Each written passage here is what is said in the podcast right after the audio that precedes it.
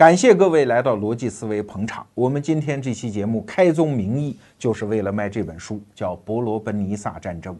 那这本书呢，是由甲骨文品牌推出，在逻辑思维独家首发的一本关于古希腊历史的名著。虽然是名著啦，但是我心知肚明啊，伯罗奔尼撒，好奇怪的名字，大家觉得很陌生吗？如果倒转几年，我还在电视台工作的时候，打死我都不敢碰这样的选题的，这是收视率自杀呀！老百姓对他无感嘛。但是好在逻辑思维这个节目我自己说了算啊，所以就可以任性一把来触碰这个很陌生的话题。确实啊，在人类的知识结构当中存在着这样一种现象，就是有些主题专业的研究者对它极其重视。比如说，在西方几千年的历史上，只要搞政治学的，只要谈到民主这个话题，他就不得不回到波罗奔尼撒战争，不得不以这场战争为背景来认知和解读“民主”这个词儿。但是对于普通人来讲呢，这场战争完全就是一个知识黑洞，大家就好像把它遗忘掉了。这可不是咱们中国人啊！你即使去问西方那些受过高等教育的，哪怕他是个文科生，你问他伯罗奔尼撒战争是咋回事，他未必说得出来。你看这一段历史，此前的历史很热闹，很有名，希波战争吗？希腊和波斯打的那场战争吗？我们耳熟能详的那些名词，什么马拉松战役呀、萨拉米斯海战呐、温泉关、三百斯巴达勇士啊等等，哎，此前的历史很有名。此后的历史也很有名啊，那个马其顿的国王亚历山大征战了希腊，统一了希腊之后，征服了当时西方人已知的所有世界，那是一个最伟大的君主亚历山大，对吧？唯独这几十年的希腊历史，打这场伯罗奔尼撒战争，大家觉得乱七八糟，那么多人物，那么多纠结，算了，不知道也罢。这就有点像中国的魏晋南北朝时期，四百多年啊，可不算短啊。对于很多专业的历史研究者来说，这一段历史极其重要，因为这是中华文明的转折点。可是对于普通老百姓来说，哎呀，太麻烦了，那么多朝代，那么多人物，那么多场战斗，乱七八糟，干脆我省点力气吧，把它从我的知识结构当中默认的给删除掉了。在西方历史上，伯罗奔尼撒战争这一段情况也类似。那为什么专业的学者，尤其是搞政治学的啊，对伯罗奔尼撒战争这么重视呢？两个原因。第一，古希腊可不是一个国家啊，它是一个非常松散的城邦的共存体，它都不是联合体啊，因为它互相之间还打仗嘛。那么多城邦，几乎没有任何两个城邦政治制度完全一样。所以他在那么短的时间里，那么狭小的地域里，那么多种政治形态反复的互动、博弈和碰撞，他就成了研究政治学的一个最好的标本库嘛。更何况当年的古希腊思想家辈出，什么苏格拉底、柏拉图、亚里士多德，他们身处在那个环境里，当时就留下了很多对于政治制度的思考、言论和著作，给当代搞政治学研究也留下了很多启发。这是一个原因，那第二个原因呢？就是伯罗奔尼撒战争这一段啊，它和二十世纪的人类历史是那样的神似。你看，伯罗奔尼撒战争的本质就是一个雅典，一个斯巴达，带着各自的小兄弟之间互相厮杀。哎，二十世纪的人类历史好像也有点像哎。你看有几个特点啊？第一，两个巨头带领一帮小兄弟搞冷战，你看几十年时间，对吧？有点像吧？而且这两个巨头，一个是内陆型国家，一个是海洋型国家，这也很像吧？这两个巨头，一个是民主，一个是寡头专制，这也很像吧？而且这两个寡头之间，他们互相之间较劲，可不是在本土哦，往往那些战争、那些冲突，都是在一些小兄弟的地盘里干起来，这也有点像吧？而且。这两者之间那个对抗，它一定是以一个把对方搞倒、搞死为最终目的的，中间很难有那种谈和呀、互相之间妥协、退让的这种余地，这也很像吧？所以，为什么二十世纪我们一旦谈到伯罗奔尼撒战争，很多政治学者两眼就放光的原因？可是我们也得说，这相隔两千多年的两段历史时期，虽然刚开始的时候那个政治格局是类似的，但是各自经过几十年的演化之后，最后得出来的结果却是不一样的。你看，二十世纪的人类历史也有一场冷战，它也是两大集团之间的对峙。最后谁赢了？是以美国为首的西方国家赢了，以苏联为首的苏东集团输了。到了一九九二年的时候，冷战结束，美国人就开始得意洋洋地总结历史教训啊，说我们赢就赢在我们拥有自由民主的政治制度。哎，这个结论好像当时看是对的啊。包括当时一个著名的政治学者，现在也很有名，叫福山，他就写了一本书来呼应这个结论，叫《历史的终结》。这书啥意思呢？并不是说人类历史到此为止，没有未来了，到此终结，而是说啊。人类政治制度经过一万年的演化，现在看来，其他所有的政治制度都应该进入垃圾堆，只有自由民主制度经过历史和战火的考验，证明是正确的。而且，自由民主制度，哎呀，这个东西太好了，你怎么看它都完美的一塌糊涂，它再也没有可能演进了。所以，在这个意义上讲，福山认为人类的历史终结了。那现在又过了几十年了，我们再回头去看福山这个结论，觉得他太自大了吗？比如说，互联网出现之后，人类的政治制度一定会继续往前演进。现在西方的政治学界已经提出了所谓的后民主的问题啊，这当然是后话，我们都不去说它。但是直到现在为止，你不觉得民主仍然是一个全世界共同认同的一个正向价值吗？它已经是一种意识形态上的政治正确了。即使像北朝鲜那样的国家，它的国名叫什么？叫朝鲜民主主义人民共和国。哎，它也认可民主啊。但是如果我们回望两千多年前的希腊，到伯罗奔尼撒战争的这个阶段，我们突然会发现，哎，好像民主也没有那么好。对呀，伯罗奔尼撒战争的结果和我们刚刚看到的冷战是截然相反的呀。谁赢了？是以寡头专制政治制度著名的斯巴达及其小兄弟集团赢了，而搞民主制度的雅典和他的小集团输了嘛？哎，民主它既然这么好，它怎么会输呢？这就是我们今天再来看伯罗奔尼撒战争这段历史的根本意义所在。那人类第一次搞民主制度是什么时候，在什么地方？就是在公元前五百零九年的古希腊的雅典城邦。那雅典这个时候搞民主改革是由一个人来发起的，他叫克里斯提尼。这个人呢，在历史上几乎所有其他的记载都不存在，就记载了他搞了什么样的民主改革，而且搞完改革之后，这个人到哪儿去了，而是怎么死的，一概不知，好像就是上帝派下来的，就专门来设计一套民主制度的这么一个人。那他设计民主制度之前，古希腊的雅典，它是一套什么制度呢？哎，也是一个很奇葩的制度，它叫建主制。这是一个专有名词啊，只在古希腊的雅典存在。什么叫建主呢？建就是僭越的那个僭，啥意思呢？就是他本来不该是主，不该是王，但他当了这个王。简单说吧，就是强盗头子。就是他虽然手里有刀有枪，大家怕他，不得不听他的专制统治，但是大家都不认同他的合法性，贵族也排斥他，平民也不认同他，这叫建主制。建主制也搞了好几百年哦，啊，至少是一百多年的历史。这说明什么？说明古希腊的雅典在政治制度一开始的时候和全世界任何其他地方都不太一样。后来出现了这么一个克里斯提尼，到了公元前五百零九年啊，他就搞了一次叫民主改革，说既然建主制大家都不喜欢，那这样吧，我们听大家的。请注意啊，这个思想特别特殊。因为人类集群进行协作，里面自然是有精英有傻帽，对吧？那这应该听谁的呢？当然应该听精英的，这是对大家都有好处的事情。这好像是一个天理应然的一个结构。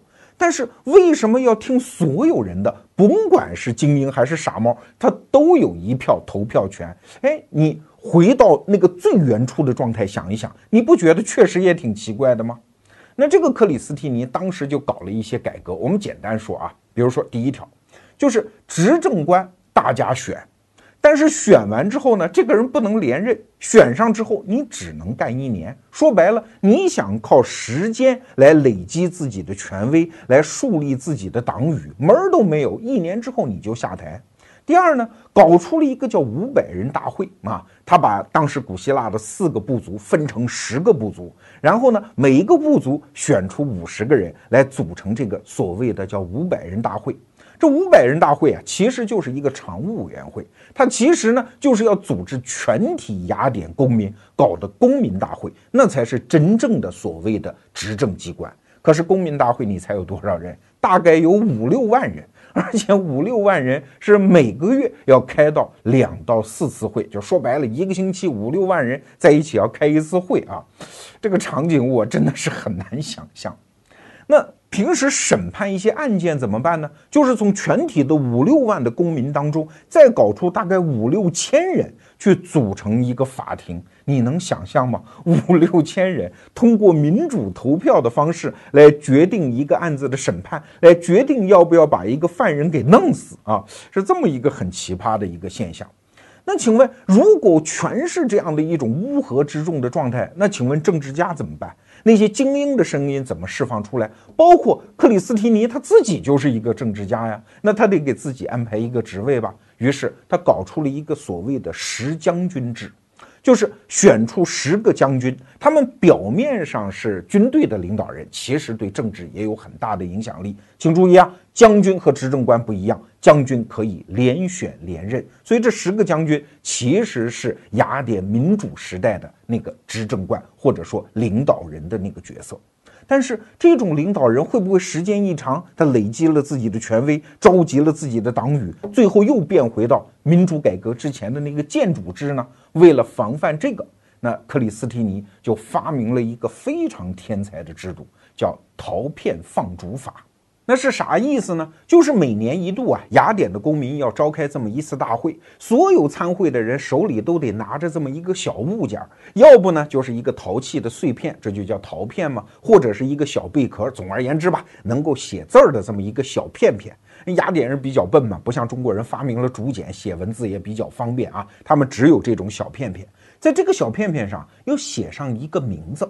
那最后一汇总统计，如果发现一个人的名字在这些小片片上出现六千次以上，那对不起，二话不说，没有任何申辩机会，立即把你从雅典驱逐出去。这一放逐啊，时间就是五年到十年不等。那请问，什么样的人的名字会出现在这种小片片上呢？可不是什么江洋大盗，大家都讨厌的那种人啊，恰恰是那些功勋卓著。威望崇高、有魅力、讨大家喜欢的人，因为所有雅典公民心里都知道，我们的民主制度来之不易，我们要保卫它呀。最有可能搞专制统治的、当什么建主的，就是这些大家都喜欢的人嘛，这些有功勋的人嘛。现在把你放逐出去，再过五年、十年，你再回来。过去的什么党羽已经兴散，认识你的人现在也不认识你了，黄花菜都凉了嘛，你就再也不可能搞专制统治了。所以你看，陶片放逐法好像在情理上有点说不过去，但是它有效的制约了那些专制制度出现的那些苗头。所以你看啊，克里斯蒂尼给雅典设计的这套政治制度，在结构上是非常精妙的。首先，在原则上，你得先承认主权在民。雅典城邦的大事小情都是由全体公民共同决策来决定。第二呢，精英你不是要发挥作用吗？可以呀，给你留下了位置和发言的空间啊。第三，如果这些精英当中某一个人胆敢妄想成为独裁者，对不起，用陶片放逐法来封死你的上升空间。那这种彼此制衡的原理和现代西方的政治制度有什么区别呢？只不过在结构上稍微粗糙了一些嘛。所以，一个设计非常精妙的民主制度就在公元前五百零九年出现在古希腊的雅典。那请问它有没有起作用呢？或者说它能不能让雅典变得更有力量、更加兴旺和富裕呢？这就要靠实践来检验了。这就要说到古雅典的真实历史。波罗奔尼撒战争，那伯罗奔尼撒战争，我们说到现在才说到这场战争啊，它发生在公元前五世纪的后半叶。那前半叶在干嘛呢？整个古希腊都在跟波斯打架，这就是著名的希波战争。希波战争最有名的一年是公元前四百八十年，就是爆发了温泉关战役、萨拉米斯海战啊。那温泉关战役就是由斯巴达打的，萨拉米斯海战呢就是由雅典打的。所以到了公元前四百四十九年的时候，希波战争结束的时候，整个古希腊的地盘上就出现了两颗耀眼的政治明星，一个是斯巴达，一个是雅典。你和二十世纪的历史一对比，你会发现惊人的相似。这斯巴达呢，有点像苏联，它的陆军实力天下无敌，但是经济水平差点意思，因为它是一个农耕为主的城邦。而雅典呢，就有点像美国了。它的经济实力非常好，工商业文明嘛，四处做生意，所以自然比较有钱。但是要说军事实力呢，至少在陆军上，照斯巴达差得很远。虽然海军不错，你看非常像美国吧？而且双方跟美苏一样啊，都搞出了一个小兄弟集团啊。美国不是搞了个北约吗？苏联不是拼了个华约吗？当年的雅典搞出了一个提洛同盟。而斯巴达呢，搞出了一个伯罗奔尼撒同盟啊，双方就这么对峙着。其实啊，当时的人都心知肚明，这两大集团之间它是必有一战，它就好比是黑社会嘛，两个老大各自有小弟，这老大之间能不打吗？不打，他在小弟面前都没法立威呀。那雅典这边的领导人就更为明智啊，这个人叫伯里克利。我们在中学历史教科书上其实就看到过他的头像，是古希腊雅典最著名、最明智的一个政治家。他在这一段时间，他知道跟斯巴达必有一战，所以他做了三样准备。那第一件呢，就是跟斯巴达签合约，说我们三十年啊，我们俩之间不打仗，就要拖时间嘛。那第二件事情就是准备钱喽。伯里克里把雅典的一部分钱，加上从小弟那儿搜刮来的一部分钱，就存放到了提洛岛上。要不他们怎么叫提洛同盟呢？那这笔钱就是为了应对将来和斯巴达必有一战的战争储备金。第三件事情，伯里克里就围绕着雅典建造了一座长长的雅典卫城。你现在到雅典去旅游，还能看到这个雅典卫城的遗址啊。说白了，它就是一个固若金汤的乌龟壳嘛。在陆战上，我不是打不过你斯巴达吗？没关系，你打来了，我不跟你打，我躲进乌龟壳，你只要打不到我，我就安全了嘛。所以在伯里克利看来，雅典的安全问题已经是高枕无忧。但是你忘了一件事情啊，你要是普通的城邦，你可以高枕无忧，你是一个想当老大的雅典。老大的悲剧就在于，有的时候你不想打架，但是小弟会给你惹事儿嘛。你对小弟们又负有那种保护的职责。你看，第一次世界大战，英国和德国之间打架，他不是为了塞尔维亚吗？第二次世界大战，英法向希特勒宣战，不是为了一个波兰吗？他们自己何尝想打架呀？你看，一模一样的情况也出现在两千多年前的希腊啊。斯巴达和雅典的一些小弟，果然因为一些冲突摩擦，就把战火烧到了这两位老大的身上。他们终于不得不兵戎相见了。那这个时候，伯里克利心里是明白的：你斯巴达来吧，我打不过你，我躲进卫城就是了。所以他又干了三件事儿：第一，把所有城外的农民坚壁清野，全部迁进了雅典卫城。我看你怎么打啊！第二件事情呢，你不是陆军厉害吗？我海军厉害啊，所以就利用雅典的海军四处去骚扰斯巴达的那些盟邦，我让你这个老大当的没有面子。那第三件事情呢，我就坐这儿等啊，我坐在城楼观风景啊，因为我提洛岛上有钱，我不怕跟你斯巴达耗。你是一个又穷又笨的一个农业国，哎，我看你能撑多久。所以，斯巴达的重装步兵就在雅典城下驻扎。哎，但是拿这个伯里克利居然就没有办法。所以你看，伯里克利这个人是很厉害的啊。斯巴达的很多行为，他早就算到，而且早已做好准备。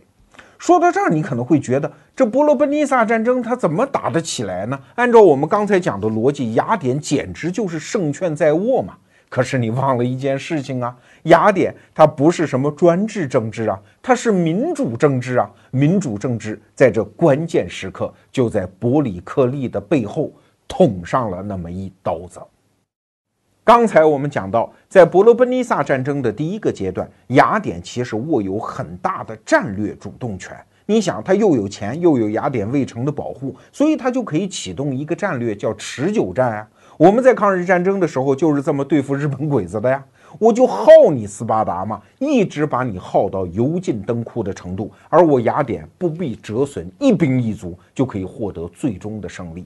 所以，伯里克利如果他作为雅典的领导人，他是一个君主的话，也就是说，他握有全部的权力和威望，可以把这套战略执行到底的话，那最终的胜利肯定属于雅典。但是可惜啊，你伯里克利不是我们中国人所熟知意义上的那个君主啊，你是一个民主政体选出来的执政者，那整个民主制度就会给你营造一个局势，什么局势啊？就是你有明摆着的政敌。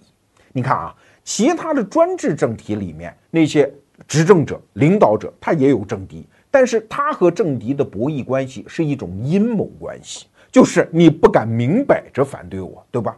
可是民主就不一样啊！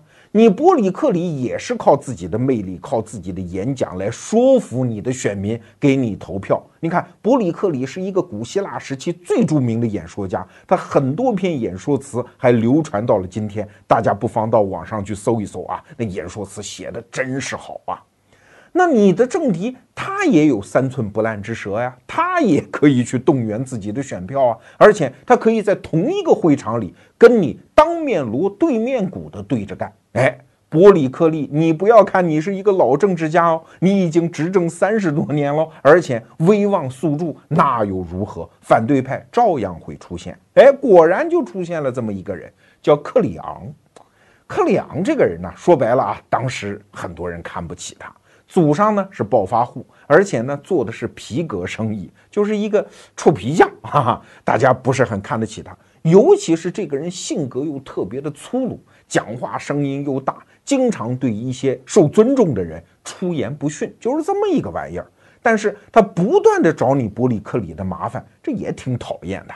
比如说在很多政策上，这两个人都不一致啊。但是伯里克里口才又好，讲事情又论情论理。所以克里昂不是他的对手，可是这斯巴达人他的军队在城下日久之后，情势渐渐的就出现了变化。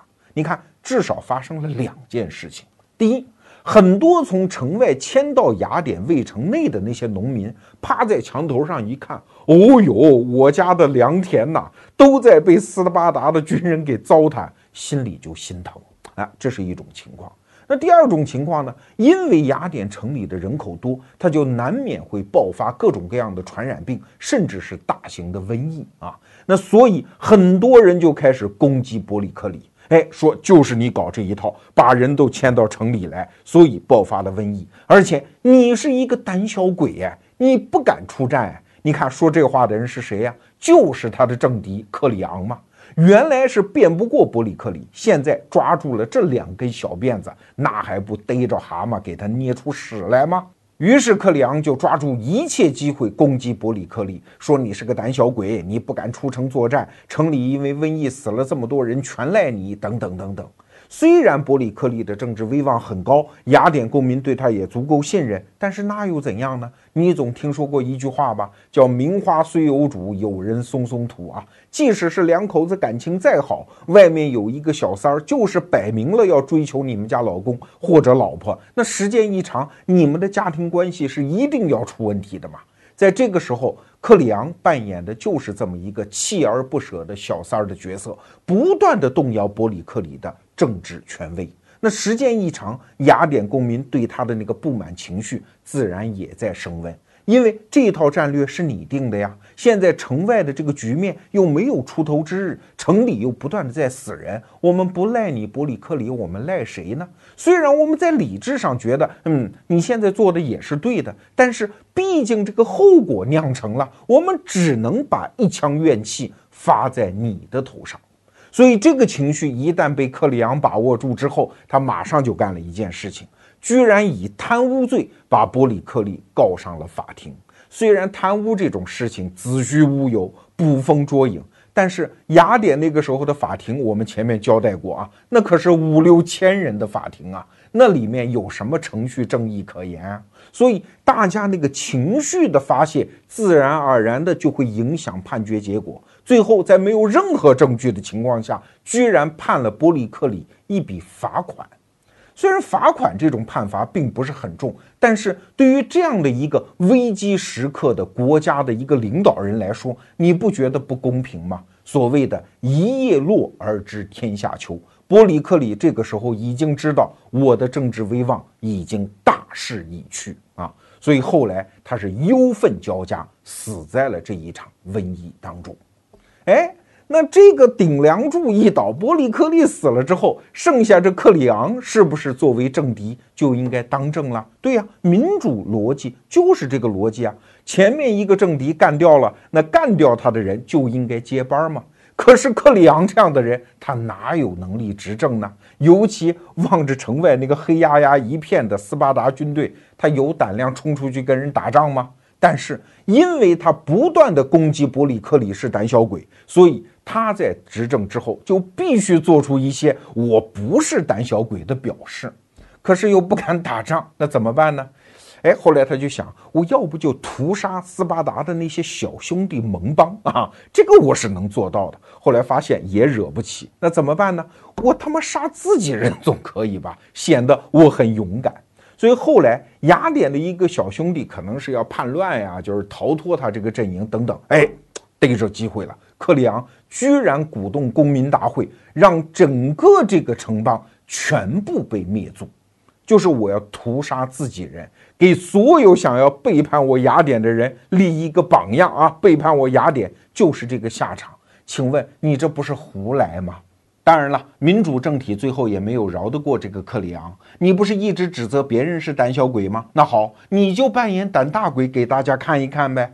可是大胆这件事情哪有头呢？你必须做出一次比一次更为大胆的行为，一次比一次更激进，你才能够维持得住你的政治角色和政治地位啊！这克里昂刚开始靠屠杀自己人表现很勇敢，可是你躲得过一时，躲不过一世啊！最后雅典的公民大会说：“哎，你勇敢，你干脆带兵出城和斯巴达人作战算了。”可他是一个皮匠，他哪会打仗呢？果然。他被逼无奈出城作战，不仅自己战死，而且带出城的雅典士兵也是全军覆没。这就是伯罗奔尼撒战争的第一个阶段，雅典吃了大亏嘛。在这个阶段当中，其实我们已经可以看得出来，民主政体在它最幼弱时期，请注意我这个用词啊，民主的幼弱时期其实是有缺陷的，就是没有人真正对这个国家负责。你看，君主制有万般不好，它有一样好处，就是国王对这个国家是真负责任呐，因为这个国家是他的私有财产嘛。可是民主政治里面的那些政客，他做的所有事情、讲的所有话，只有一个目的，就是我上台，所以他就可以喊出各种各样不切实际的激进口号，做出各种各样不负责任的许诺，只要我上台就可以吗？而他自己又被这个逻辑绑定啊。所以到最后，你说谁是好人呢？往往选出来的恰恰是大坏蛋。所以德国人民当时把希特勒选出来，那不是一个偶然结果啊，那几乎是幼弱民主的必然结果啊。所以台湾的李敖，我听他以前讲过一句话，说什么是民主，就是两筐烂苹果。逼得我非得选一个，你说我多为难？对呀，没有人真正对这个国家负责任，这是坏民主的典型特征。听到这儿，你也许会不同意啊？民主政治难道就不会出现那种负责任的政治家吗？他们靠自己伟大的理想、正确的战略带领人民向前走啊！确实，我们得承认，这样的人会存在，他们的初衷也许很不坏。但那有什么用呢？因为民主是一个场域啊，这个场域的内在机制如果出了问题，任何人、任何主张一旦进入，马上就会被扭曲，甚至走到一种荒谬的结局上。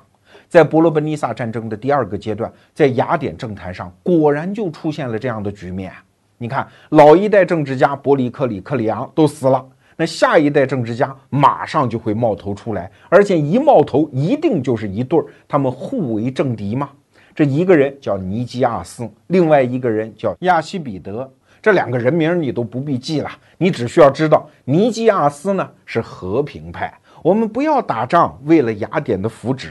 亚西比德呢是一个战斗派，我们就是要跟斯巴达死磕，也是为了雅典的福祉。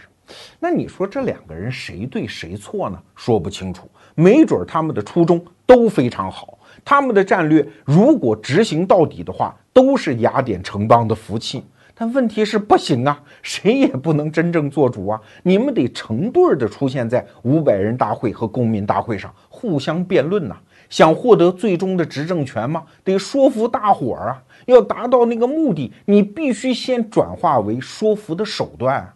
这说的好听叫说服，说的不好听就叫煽动嘛。你想，五六万人的公民呐，要想让别人接受你的观点，有的时候就不得不用一些小聪明、小技巧嘛。而这些技巧就是目的的扭曲嘛。你看。尼基亚斯是和平派啊，那怎么表达自己的和平主张呢？光劝说大家不要打仗，跟居委会老太太似的，是不行的。所以他干了一件事情，造神呐。他自己非常有钱，所以就在雅典四处捐赠神庙，造神像。他干了一件最大手笔的事情，就是从雅典到提洛岛之间造了一座浮桥。你想想看，那是个挺大的工程啊，花多少钱？天天在雅典组织一些公民旅游观光，过浮桥到提洛岛上看我造的阿波罗神像。你看那个神像多么端庄肃穆，他那么慈爱的看着我们，忍心看着我们打仗吗？哎，你看他搞这一套来说服大家接受他的主张。所以当时雅典的很多中老年妇女啊，对他也是把他奉为男神。那他的对立面亚西比德呢？人家也有钱，也可以大把花银子作秀啊，只不过赞助方向就不一样了。你不是搞神庙呼吁和平吗？那我就赞助运动会来呼吁战争。我们都知道，现在奥林匹克运动会的前身就是当时希腊的古典奥林匹克运动会。这亚西比德出手阔绰的很啊，一次出手居然就赞助了七辆马车。那个时候养马养车都很贵的，但是没关系，我舍得为了政治博弈嘛。后来在那一届奥林匹克运动会上，居然这七辆马车包揽了第一名、第二名和第四名的好成绩。这潜台词也很明显啊。就是我们雅典人在体育场上是好样的，在战场上我们一样是孔武有力，和斯巴达人有一战之力。听我的，没有错。你看，在当时雅典的政坛上，就同时上演了这两出好戏啊，把这雅典公民可就看傻了眼了啊！这也好，那也好，你说的也对，你说的也有理。那最后怎么办呢？到底是打仗还是和平呢？大家一商量，居然做出了一个极其荒谬的决定。首先打仗啊，因为这个呃亚西比德这个声音喊得比较高，而且看来我们确实能打仗。但是谁带兵打仗呢？让尼基亚斯带兵打仗。为什么？你不是造神庙吗？这神肯定保护你呀，你出战能打得赢啊？你想这是一个多么荒谬的结论啊！居然让一个和平派去带兵打仗，那尼基亚斯心下叫苦啊！我不愿意打仗。那怎么办呢？他想了一鬼主意。你看，这又是一个行为被扭曲的典型例证。他居然在公民大会上做了一个提议，说我们这么打仗不行，得增兵啊，倾全国之力去打这一仗。哎，他本来是想用这样的一个高价码把那些头脑发热的公民给吓退了算了。结果这个提议居然通过了。所以当时雅典在糊里糊涂的情况下，居然倾全国之力去远征西西里岛，去打斯巴达的一个小兄弟叫叙拉古的一个小王国啊！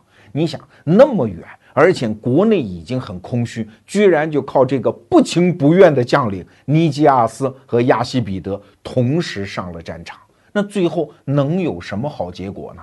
当然，这场战争的过程非常复杂了。我觉得值得一提的是尼基亚斯这个人的表现。他明明是一个和平派，对吧？所以平时备战当然就不利了，他不情不愿嘛。可是等到斯巴达大军真的压境的时候，他发现他不能不打了。虽然他心知肚明根本就打不过，但是他知道啊。在雅典的公民大会上，他的形象是一个和平派啊。这个时候，你带着全国之兵出来，你不打一仗，你回头怎么交代啊？没准会被那帮暴民判死刑的。你肯定是胆小如鼠嘛。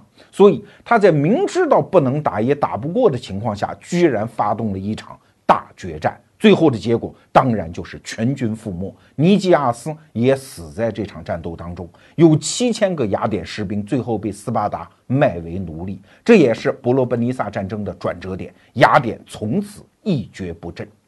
我们来看啊。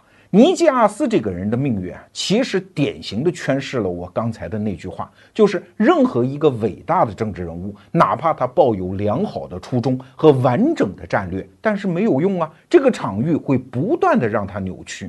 他是一个和平派，对吧？但是他不得不靠那些造神庙啊，那些歪门邪道来推销自己的主张。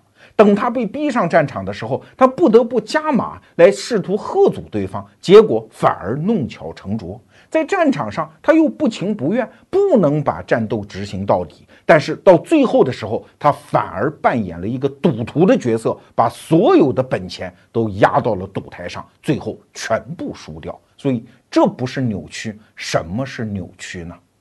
当然，尼基阿斯这样的人还算是正经政治家。雅典这么闹来闹去之后，所有的正经政治家都完蛋了啊！最后民主政体其实就变成了一个非常荒唐的闹剧，甚至是暴政。我在这里给大家举三个例子啊。第一，你知道亚西比德最后的下场吗？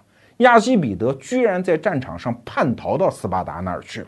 哎，那你说这个人不是主战派吗？最后怎么变成了投降派呢？是因为雅典公民居然要干一件事儿啊！等亚西比德带着兵出战的时候，他们突然发现，哎，这城里有一个神像的小鸡鸡被割掉了。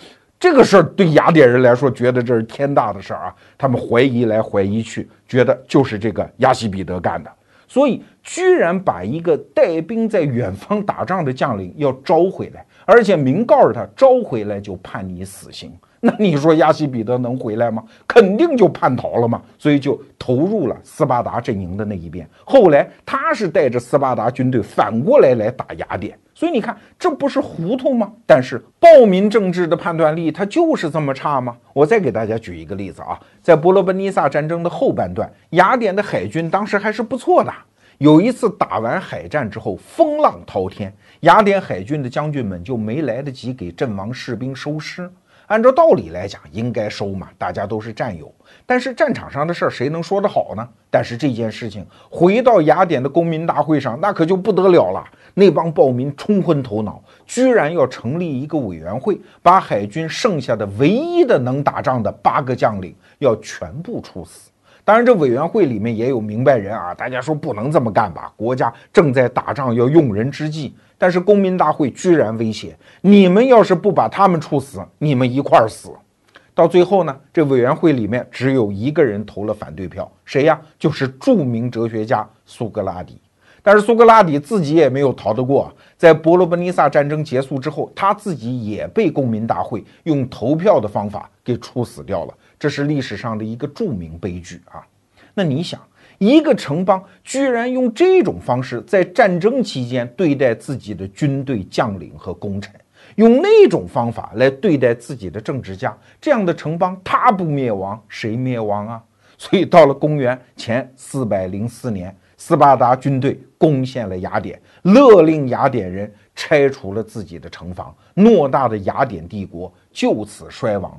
我们今天给大家讲了这么多伯罗奔尼撒战争的故事，其实就想问一个问题：为什么今天看起来那么完美、那么正确的民主制度，在它小的时候为什么那么混账呢？今天我们这期节目就是为了推销这本书，叫《伯罗奔尼撒战争》。看我说的这么辛苦，你是不是捧捧场买一本嘞？啊，我们做生意嘛，没办法，所以今天不得不触及到这本书的那个核心主题——民主问题。好敏感啊，水好深呐，在这么短的节目里没有办法把它说清楚的。尤其是刚才我说完那番话之后，我有一个担心，就是大家会不会误认为罗胖子是反对民主的？我先声明啊，万无此意。民主是一个好东西，这是全世界包括中国人民在内上上下下的共识啊！谁敢说民主的坏话？所以我刚才提到民主的坏话的时候，都特别前面加了限定词，在民主幼弱的时候。在现在这个时代啊，民主它确实是一个我们不得不捡起来的一个政治工具，请注意我的用词啊，做这样的节目用词一定要精准呐。民主是一个好工具，所以下面我们不妨谈一谈民主的好处。请注意，我可不是从什么意识形态啊、什么人民应该当家做主这个角度出发的，我就是说，他给这一代人、给这个国家带来的好处上，我们谈民主的优点。这也不是我的观点，这是赵鼎新先生在《民主的限制》这本书里面提出来的民主的三大好处。第一大好处是什么呢？就是现代化的国家和原来的传统国家可不一样。国家的力量和公民和普通民众相比，那是要大得多的。你看一眼希特勒，他手里有电影，有纳粹党，有宣传工具，还有枪炮，他想怎么折腾德国人民，他就怎么折腾，大屠杀犹太人一点办法都没有。所以，民主带来的第一个好处是什么？就是在现代化的技术条件下，让精英和精英互相制约啊。用美国人麦迪逊讲的那句话：“什么叫民主啊？就是让野心制约野心，这样老百姓还有活路。”这是第一个好处。第二个好处呢，就是让整个国家变得稳定。你想，民主是什么？就是把权和威分开。威属于国家这个共同体，或者是一个君主。你看英国政治就是这样，威属于女王，女王永远是不犯错的。老太太到处看点这看点那，到处笑呵呵，她没有什么错，因为她代表国家的威望。可是国家的权力呢，都掌握在那些民选的政客手里。你要是不满，那就让现在当政的那个民选上去的政治家下台就可以了，没有人会反对国家。所以，就让整个现代化的国家政体的那个合法性的基础变得比较平稳啊。那国家国泰民安嘛，就是没有剧烈的政治动荡，当然就有好处了。那第三点呢，民主的好处就是给人民办一场马戏，或者说办一场大集会。你也可以把它理解为一次嘉年华，就是大家在很高兴、很热闹的情况下，非常激烈的去讨论一个问题。你看，现在美国的民主就是这么回事儿啊！他们能够讨论的什么，呃，持枪的合法性啊，堕胎的合法性啊，同性恋我们让不让他结婚呢？这些问题，每到四年一度的大选之年，就在电视台上，在网络上非常热闹的讨论起来。哎，人民有了一个共同的戏剧可以看。虽然选谁不选谁，其实结果都差不多，但是他毕竟让大家的那些矛盾呢。能够进行充分的讨论，形成意见市场，最后来缓解民间的矛盾。听到这儿，你可能会说，民主的好话和坏话都让你罗胖一个人说了，那你能不能说一句痛快话？民主它到底是不是个好东西？哎，你看，这就牵扯到逻辑思维一直主张的一个方法论。我们不能用机械学的观点来判断一件事情是黑是白是对是错，这没有用啊。因为我们每一个人都生活在真实世界，我们更应该用一种演化论的视角来看待事物。因为即使一个东西它是好的，你也得知其所以然，知道它的来路和发生学的原理，这样这个好东西才能和我们有关。接下来我要说的话可能就有点毁三观了啊！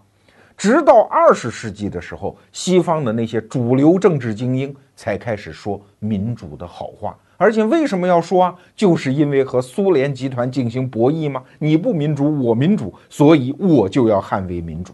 而在二十世纪之前，可以说几千年的西方历史上，那些精英、那些政治家、那些严肃思考的哲学家，都很少说民主的好话。为啥？就因为在西方历史的源头，在古希腊的雅典，曾经爆发过伯罗奔尼撒战争吗？在这几十年间，民主进行的丑恶的表演啊！可以说，给此后几千年的西方精英留下了巨大的心理阴影。大伙儿一提到民主这俩词儿就摇头啊。我们简单给大家梳理一下这个思想脉络。那最早的这个思想源头就是参加过伯罗奔尼撒战争的苏格拉底嘛。他就经常在雅典的街头拦住年轻人啊，说我们怎么能让那些暴民统治我们呢？他们是一帮很愚蠢的人吗？后来他就是因为老说这种话被判了死刑嘛。我们都知道，苏格拉底有一个著名的学生叫柏拉图。柏拉图写过西方历史上可以说最早的政治学著作，叫《理想国》。他认为最好的政体是什么？是哲学王啊，就是那些又聪明又精英又负责任的人来当国王来统治人。他认为这是最好的政治制度。那民主是什么呢？跟暴君制是一起的，是最坏的政治制度。后来的。古希腊的那个哲学家亚里士多德也说，一共有六种政体，其中最坏的那一级就是民主制啊。亚里士多德还讲过一句话哈，说如果是一个暴君制，它也很坏，但是暴君好歹我们能起来推翻他。可是如果遍地是暴民，我们能够拿他怎么办呢？当然，后来古希腊结束之后，这种民主制就再也不见了。西方进入什么罗马的共和制啊，中世纪的那些王权制。可是到近代的时候，我们的概念当中啊，很多人反对暴君，反对暴政，讲究主权在民，包括卢梭讲什么社会契约论等等，哎，好像是奔着民主去了。但是你要搞清楚，所有的这些思想家虽然都承认说人民应该握有对这个国家这个政体的主动权，他们享有很多的权利，但是很少有人主张民主啊。我们给大家举一些例子，比如说英国的思想家米尔顿，他是坚定的反对暴君制，但是提到民主制，他说万万不能这么干。洛克也是讲究啊，所有老百姓的那些人身呐、财产的自由要保护，但是提到民主制，他也觉得很恶心呐。再比如说法国人那些著名的思想家，什么孟德斯鸠啊、伏尔泰呀、卢梭呀，这些人也是啊。他们虽然有非常光辉的启蒙思想，哎，甚至是社会契约论就是卢梭提的呀。可是，当有人问他民主好不好啊？卢梭讲，民主从来就不存在，而且永远不会存在啊！甚至当时啊，波兰人曾经委托卢梭说，能不能给我们设计一套民主的宪法呀？哎呀，卢梭说，我劝你们还是搞世袭君主制吧，民主那个东西玩不得啊！最典型的是美国人呐，在我们一般人的概念当中啊，好像总以为美国人打完独立战争之后，马上就建成了一个民主宪政的国家。恰恰相反，在当时的历史逻辑里面，美国人搞宪政恰恰是为了防范民主。如果不信的话，你自己去看一看一七八七年制宪会议的会议记录，里面讲的每一句话都记录在案啊。那些国父们，就是开宪政会议的那些人啊。他们但凡提到“民主”这个词儿，总是和什么动荡、愚蠢、暴政这些概念连在一起的。在美国早期政治当中，如果说一个政治家是民主派，这个骂人是差不多的。比如说，美国第三任总统杰斐逊就经常被他的政客指责为是民主派。所以，美国人设计这一套宪政制度，其实就是为了反制那种民主暴政的力量啊。比如说。总统这个职位到底赋予他多大的权力？当时也有人说啊，我们好不容易把英国国王赶走，不能再搞出一个权力很大的人。但是国父们商量来商量去，觉得还是得搞出一个权力很大的职位，他才能够反制民主。这就是美国总统啊！美国总统制其实是一个君主制的翻版。他们当时自己人就说嘛，我们是借鉴了英国的君主制，甚至是土耳其的苏丹制，甚至是鞑靼人的可汗制来设计这个职位的，只不过他不能世袭而已嘛。我们今天的政治概念啊，已经把很多东西搞混了。我们总是把民主和共和这两个词儿放在一起说，其实，在一百多年前，这两个词儿的概念是不一样的。啥叫共和？共和指的仍然是贵族精英，甚至是寡头们的统治，只不过这个职位不能世袭而已，这就叫共和。而民主指的是什么呢？一人一票，老百姓做主。对于当时国父们精英说，怎么能让那么愚蠢的人做主吗？所以，无论是英国、美国还是欧洲，包括现在所有自称民主的国家，你会发现，真正搞成民主，它都是怎么来的？真的是切香肠啊，一点一点放出来的。你知道美国最后实现一人一票是什么时候吗？是上个世纪二十年代，一九二零年的时候才给了妇女选举权啊！哎，所以美国人搞民主，真正意义上的黄金民主啊，也不到一百年的时间。英国人也是啊，就是切香肠，一点一点放啊。今天下议院多几个名额。明天上议院做一点改变，然后后天在什么选区上进行一些另外的划分等等，是一点一点来的。那请问民主怎么会变成今天这个样子呢？哎，这里面有两个秘密。第一，在横向上通过司法独立等等等等制度设计，把民主真正能够发挥作用的范围变得极小极小。比如说，在今天的美国，你能说全国人民一投票把巴菲特他们家的钱分了吗？当然不行。你能说在广场上发一声喊，直接把那个搞小三儿的克林顿当众处死吗？当然不行。现在的民主宪政是以尊重和保护每一个公民的人身和财产自由为基本前提的。真正民主能够决定的事情能有多少嘞？不信你去看美国总统现在的那个大选辩论啊，其实他们争论的问题都是妇女允不允许堕胎啊，今年的税收是多一点还是少一点啊？对中国的贸易政策是什么？都是这种鸡毛蒜皮的事情啊，没有太多的事情可以让民主来决定了。这是横向上的切割，还有纵向上的切割啊。每一个人虽然都一人一票。但是你的意志不能直接转化为国家，哪怕是一个州、一个县城的那个政治意志，它都要通过代议制嘛？什么意思？你先得选出一个代表你发言的人，那个人是精英，他不是普通的暴民，或者说普通的愚昧的民众啊。这种转化非常重要啊。你比如说美国总统的选。啊，那每四年让你选一次，选完之后你可就没有发言权了。人家不是大奸大恶，你是换不下来的。所以这也隔绝了底层暴民的那个情绪的向上的传达。所以说白了，民主是什么？民主现在已经通过这种横向上的切割，这种纵向上的切割，已经变成只有一丢丢的带有象征意义上的一人一票了。所以。民主在他小时候，我们今天看到的伯罗奔尼撒战争的时候，那是一个极其狂暴和野蛮的东西。但是西方人通过上千年的思考，通过几百年的实践，逐渐把这个非常野性的东西已经驯化掉了。所以，我们都以为民主是驯化那些精英、驯化那些君主们。错，民主本身就在被驯化。那今天我们说了这么多，其实是想说什么呢？就是民主是一个好东西，但是好东西之所以有今天这么好，远比我们想象的要难得多啊。